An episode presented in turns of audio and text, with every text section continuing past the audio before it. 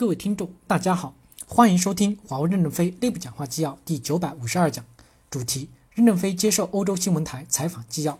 本文刊发于二零一九年十月二十二日。接上文，记者提问：现在美国把华为加入贸易黑名单，将华为排除在美国市场之外，华为打算怎么跟美国政府进行接触，解决这个问题呢？任正非回答说：第一，我们没有与美国政府谈判，我们是在法庭上跟美国政府打官司。我们认为还是在法庭上以证据为中心来解决这个问题。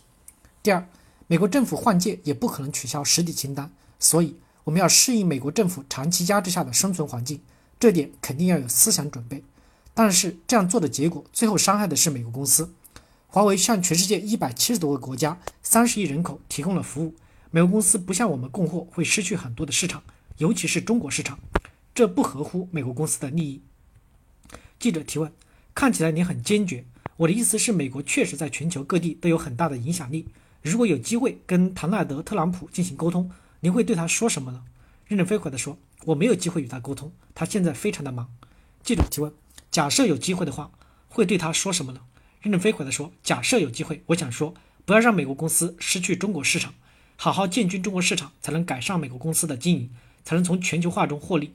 美国有好东西不愿意卖给中国，放在家里干什么？”苹果一定要卖给大家吃，大家才付给你美元。如果苹果放在自己的仓库里，时间长了就烂掉了，别人不会买了。美国政府要真正的考虑美国公司的利益，不要失去中国的市场。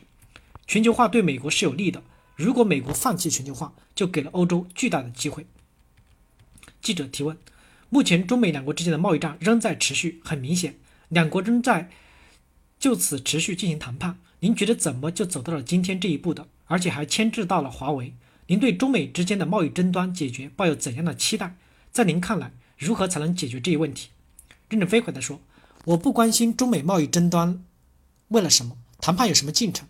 因为我们在美国是零售零销售，中美谈得好，我们没有销售；谈得不好，我们也没有损失。为什么要去关心他们的谈判进程呢？这是两个政府之间要解决的问题。我只解决我们公司和美国关美国公司、世界各国客户之间的关系问题。”记者提问。但是这是更大范围的口水战，你们已经成为其中的一部分。任正非回答说：“口水战没有用。中国买一些美国的大豆，美国就会卖一些芯片给我们吗？没有这回事儿。买点大豆不重要，没有大豆就少吃一点油，难道国家就不能存活？我认为没什么问题。”记者提问：“美国给华为带来的挑战和困难已经延伸到您的家人层面。您的女儿孟晚舟现在在加拿大，美国之前对她发出逮捕令，称其涉嫌隐瞒华为。”与一家公司之间的联系，这家公司明显的在向伊朗供应华为设备，显然这种行为违反了对伊朗的现有制裁。您女儿现在的情况怎样？您对此有多担心？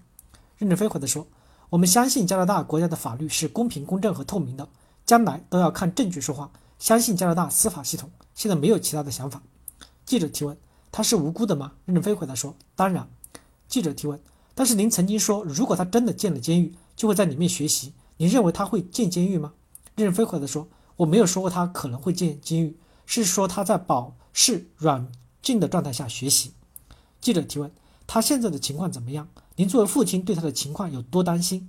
任正非回答说：“他现在是保释的状态，在家里被软禁的生活，他会制定自己的日程表，比较的丰富多彩，也与社会和加拿大民众有接触，应该说他还属于正常的状态。”感谢大家的收听，敬请期待下一讲内容。